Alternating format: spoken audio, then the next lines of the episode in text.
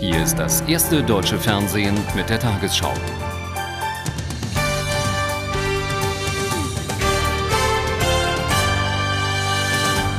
Guten Abend, meine Damen und Herren. Bei zwei Terroranschlägen auf israelische Touristen hat es in Kenia am frühen Morgen viele Opfer gegeben. 15 Menschen starben bei einem Selbstmordattentat auf ein Hotel. Nahezu zeitgleich war ein Passagierflugzeug mit 275 Menschen an Bord nach dem Start in Mombasa beschossen worden. Die zwei Boden-Luft-Raketen verfehlten die Maschine nur knapp. Kurze Zeit später verübten drei Terroristen den Anschlag auf das Hotel. Die Anlage in Kikambala, 25 Kilometer nördlich von Mombasa, war ein beliebtes Urlaubsziel von Israelis. Eine bislang unbekannte Gruppe namens Armee Palästinas erklärte sich verantwortlich für die Anschläge. Experten vermuten allerdings als Drahtzieher die Terrororganisation Al-Qaida. Der morgendliche Anschlag hat das Paradise Hotel nördlich von Mombasa völlig verwüstet. Kurz nach 8 Uhr war ein mit drei Männern besetzter Lieferwagen durch das Hoteltor gebrochen und vor der Eingangshalle detoniert. Der Knall sei ungeheuerlich gewesen, berichten Augenzeugen. Alle Tische sind um mich herumgeflogen, sagt dieser Büroangestellte. Dann ist die Decke eingestürzt und ich konnte keinen Ausgang mehr finden. Das Hotel steht unter israelischer Leitung und auch alle 140 Gäste stammten aus Israel. Zum Zeitpunkt des Anschlags saßen die meisten im Frühstücksrestaurant, was offenbar eine noch größere Katastrophe verhinderte. Drei Touristen kamen ums Leben, darunter zwei Kinder. Besonders schrecklich traf es eine Folkloregruppe, die in der Halle auf neue Gäste wartete. Hier starben neun Kenianer. Die Zahl der Verletzten wird mit 80 angegeben. Wir hatten das ortsübliche Sicherheitspersonal, sagt der Manager. 40 Leute rund um die Uhr, aber die sind nicht ausgebildet, Terroristen abzuwehren. Konkrete Hinweise auf die Urheber des Anschlags gibt es zur Stunde noch keine. Nicht nur die ermittelnden kenianischen Behörden halten sich mit Mutmaßungen zurück. Die israelischen Sicherheitskräfte hier vor Ort geben keine Interviews, aber sie versichern, dass der Anschlag hier und auch der Attentatsversuch auf dem Flughafen für sie völlig überraschend gekommen wären. Vielleicht hat aber auch die massive internationale Aufklärungspräsenz hier an der Küste zu einer trügerischen Sicherheit geführt. Unter anderem starten deutsche Marineflieger von Mombasa täglich zu Patrouillenflügen Richtung Horn von Afrika. In Israel rief Ministerpräsident Sharon nach den Anschlägen die wichtigsten Minister zu einer Sondersitzung zusammen. Später warf Sharon den Extremisten vor, Juden überall auf der Welt und ohne Anlass töten zu wollen. Am Mittag war die Chartermaschine der Fluggesellschaft Akia, die in Kenia beschossen worden war, sicher in Tel Aviv gelandet. Von einem Militärflugzeug aus wird die Chartermaschine aus Mombasa auf Schäden untersucht. Aufatmen, bei den 264 Passagieren. Jetzt fühlen sie sich sicher. Fünf Stunden zuvor waren sie einer Katastrophe entronnen. Der Pilot hatte gerade vom Flughafen in Mombasa abgehoben und eine Höhe von 100 Metern erreicht, als zwei Raketen vom Boden aus auf das Flugzeug abgefeuert werden. Wir haben eine Explosion gehört. Eine Rakete hat um ein Haar die Maschine gestreift. Der Pilot der Boeing hatte erst geglaubt, mit einem Vogel zusammengestoßen zu sein. Ich habe zwei weiße Streifen auf der linken Seite gesehen. Sie kamen von hinten. Nach ein paar Sekunden waren sie dann verschwunden. In die Freude am Tel Aviver Flughafen mischt sich gleichzeitig aber Trauer, denn Terroristen haben andere israelische Urlaubsgäste in Kenia getötet. Ein mit Sprengstoff beladener PKW war in einen Kleinbus vor einem Hotel gerast. Das Paradieshotel galt bis heute bei den Israelis als Oase des Friedens, weit weg vom Terror und der Gewalt im Nahen Osten. Die Anschläge tragen die Handschrift des Terrornetzes von Al-Qaida im Auftrag einer palästinensischen Gruppe, heißt es hier in Israel. Nicht aber auszuschließen sei auch, dass palästinensische Extremisten verantwortlich zeichnen. Denn sie sollen schon seit längerer Zeit versuchen, tragbare Raketen von Iran oder der Hisbollah zu bekommen. Entsetzt und empört zeigte sich Bundesaußenminister Fischer über die Terroranschläge. Der Tod unschuldiger Menschen erschüttere die Friedensbemühungen im Nahen Osten und auf internationaler Ebene, sagte Fischer in Berlin. Bundesinnenminister Schily betonte, der Hintergrund der Anschläge sei noch unklar. Allerdings zeige sich, wie ernst die Bedrohung durch terroristische Netzwerke zu nehmen sei. Auch auf den Philippinen gibt es Hinweise auf einen möglichen Terroranschlag. Ziel der Attentate sollen australische und kanadische Einrichtungen sein. Beide Länder schlossen heute vorübergehend ihre Botschaften in Manila. Zudem zog die Europäische Union ihre Vertreter ab, da diese in dem Gebäude untergebracht sind, in dem sich die australischen Büros befinden.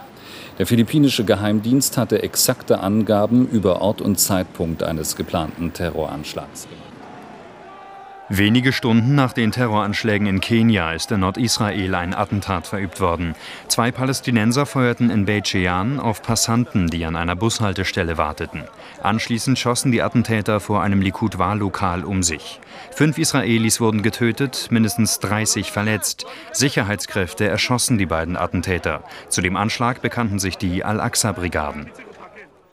Bundesverteidigungsminister Struck hat die Informationspanne im Zusammenhang mit der israelischen Anfrage nach Fuchspanzern ausdrücklich bedauert.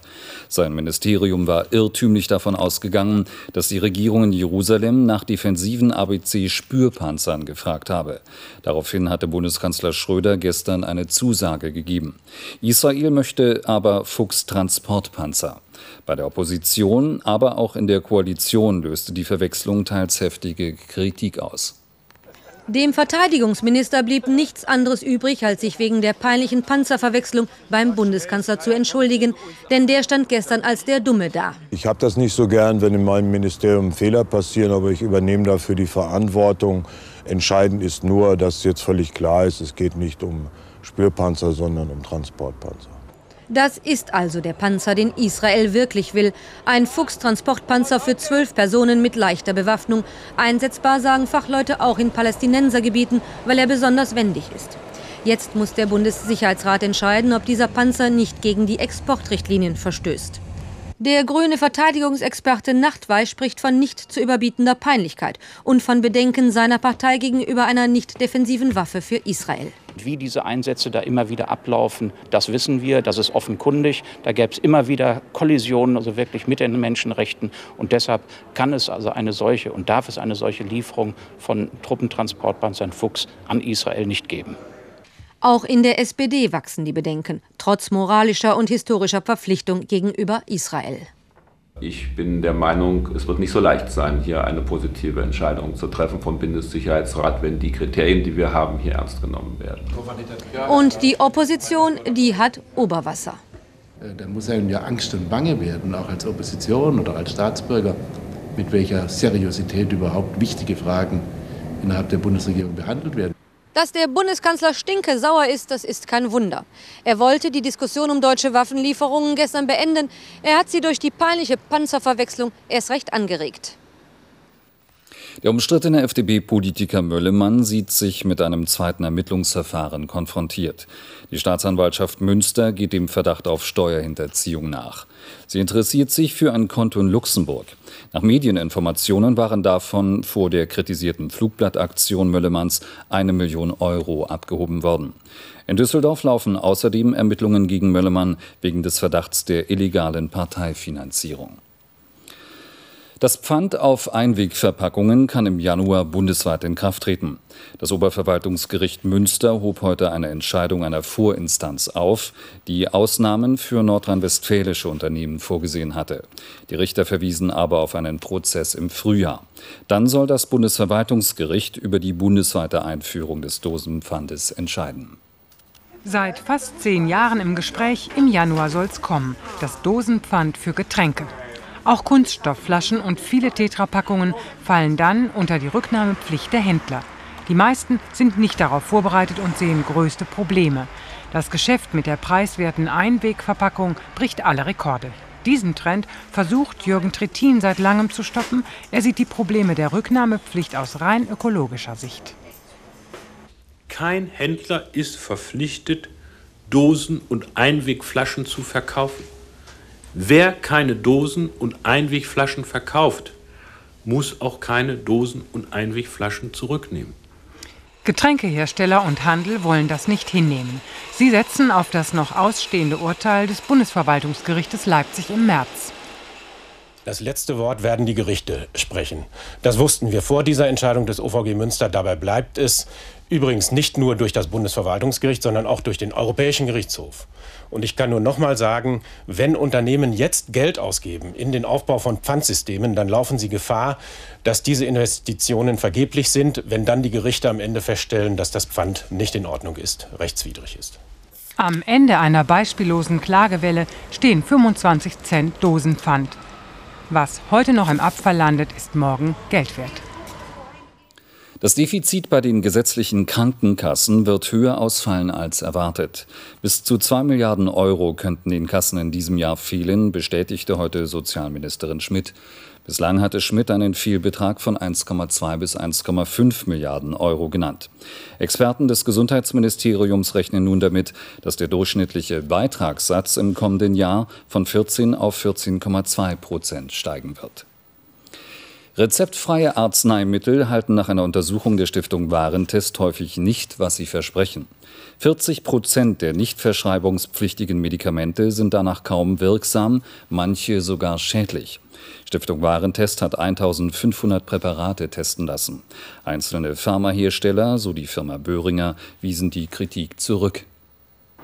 Gerade jetzt, wenn es kalt wird und Erkältungen an den Kräften zehren, greifen die meisten ohne Arzt zu Medikamenten. Insgesamt 4 Milliarden Euro pro Jahr macht das aus. Umso erschreckender das Ergebnis der Stiftung Warentest. Denn fast 2 Milliarden davon werden vergeblich investiert, weil die Arzneimittel nicht wirklich helfen. Manche schaden sogar, oft dann, wenn mehr als ein Wirkstoff im Medikament enthalten ist. Mehr hilft nicht mehr, meinen die Wissenschaftler. Das ist eigentlich das Problem an der Stelle, dass ich natürlich mit mehreren Wirkstoffen auch äh, die Gefahr habe, mehr unerwünschte Wirkungen zu erleiden, mehr Allergien, unterschiedliche äh, unerwünschte Wirkungen auf die Leber, auf den Magen. Insofern versuchen wir tatsächlich, diesen Grundsatz der Pharmakologie zu berücksichtigen, dass ein Wirkstoff reicht. Ein anderes Problem ist, dass Medikamente auf dem Markt sind, deren Wirkung noch nicht endgültig erforscht wurde. Bis 2005 soll das passiert sein. Diesen Hinweis im Buch der Warentester begrüßt die zuständige Ministerin und empfiehlt ansonsten so wenig Medikamente wie möglich. Jeder sollte sich vorher auch beraten lassen, entweder beim Arzt oder beim Apotheker, ob denn überhaupt der Einsatz von Arzneimitteln notwendig ist. Ein Besuch beim Arzt ist immer sicherer. Wer jedoch bei Bagatellen schnelle Hilfe sucht, sollte darauf achten, dass sein Medikament auf teure und schädliche Zusätze verzichtet, wie Koffein oder gar Alkohol. Ein Preisvergleich hilft dann noch, zusätzlich Geld zu sparen. Die Europäische Union streitet weiter über die Kennzeichnung von genveränderten Lebensmitteln. Unklar ist, ab welchem Anteil an genveränderten Zutaten die Verpackungen einen Hinweis für Verbraucher tragen müssen. Die Agrarminister versuchen zur Stunde in Brüssel einen Kompromiss zu finden. Der Vorschlag der EU-Kommission liegt bei einem Prozent. Mehrere Länder, darunter auch Deutschland, fordern einen niedrigeren Grenzwert. Der deutsche Kardinal Ratzinger ist nach Informationen der Nachrichtenagenturen AFP und KNA an die Spitze des Kardinalskollegiums gewählt worden. Damit rücke der frühere Erzbischof von München an die zweite Stelle in der Hierarchie der katholischen Kirche. Laut KNA steht allerdings die päpstliche Bestätigung noch aus. Zu Ratzingers Aufgaben als Dekan würde es gehören, die Wahl eines neuen Kirchenoberhauptes zu leiten. Der FC Schalke 04 hat sich eine gute Ausgangsposition für das Erreichen des UEFA Cup Achtelfinales geschaffen. Im Hinspiel der dritten Runde erreichten die Schalker beim polnischen Vertreter Krakau ein 1:1.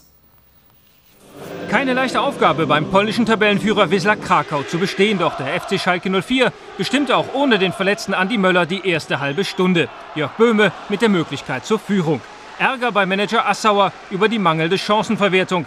Denn auch Emil Penzer vergab innerhalb weniger Minuten zweimal in aussichtsreicher Position. Und kurz vor der Pause dann diese unglückliche Aktion von Christian Paulsen. Sein Kopfball gegen den eigenen Pfosten und dann erwischt Frank Ross den Ball nur noch hinter der Linie. Eigentor von Paulsen also zur 1:0 Pausenführung für Krakau. Nach dem Wechsel ging das muntere Chancenvergeben der Schalker weiter.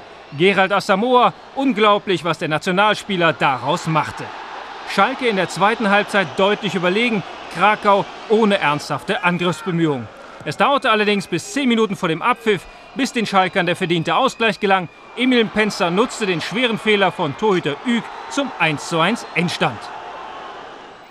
Und nun die Wettervorhersage für morgen Freitag, den 29. November. Südlich der Alpen entwickelt sich ein kräftiges Tief. In Nord- und Mittelitalien muss daher mit bis zu 50 Liter Regen auf den Quadratmeter gerechnet werden. Oberhalb von 1500 Metern schneit es. Erschwerend hinzu kommt ein Tief über Frankreich. Es macht sich mit heftigen Regenfällen zwischen Westfrankreich und Nordspanien bemerkbar. An der französischen Küste schwere Windböen. Zwischen Sylt und Oberammergau fällt heute Nacht Regen. Bis zum Morgen zieht er Richtung Osten weiter. An der Elbe und im Alpenvorland fallen bis zu 30 Liter auf den Quadratmeter. Im Laufe des Freitags pausiert der Regen im Westen. Der Wind wird schwach bis mäßig aus südlichen Richtungen, am Meer weht er frisch und böig aus Südost. Nachtfrost gibt es nicht, dafür gebietsweise Nebel. Unter den schützenden Wolken liegen die Temperaturen zwischen 8 und 4 Grad. Am Tag 7 bis 9 Grad an der Elbe, am Main bis zu 11 Grad. Im Laufe des Samstags sinkt die Schneefallgrenze von 1000 auf 600 Meter. Im Osten schneit es mitunter in den Tälern. Auch am Sonntag fällt im Osten Schnee, im Westen regnet es. Im Nordosten ist es am Sonntag und am Montag tagsüber frostig kalt bei 0 Grad.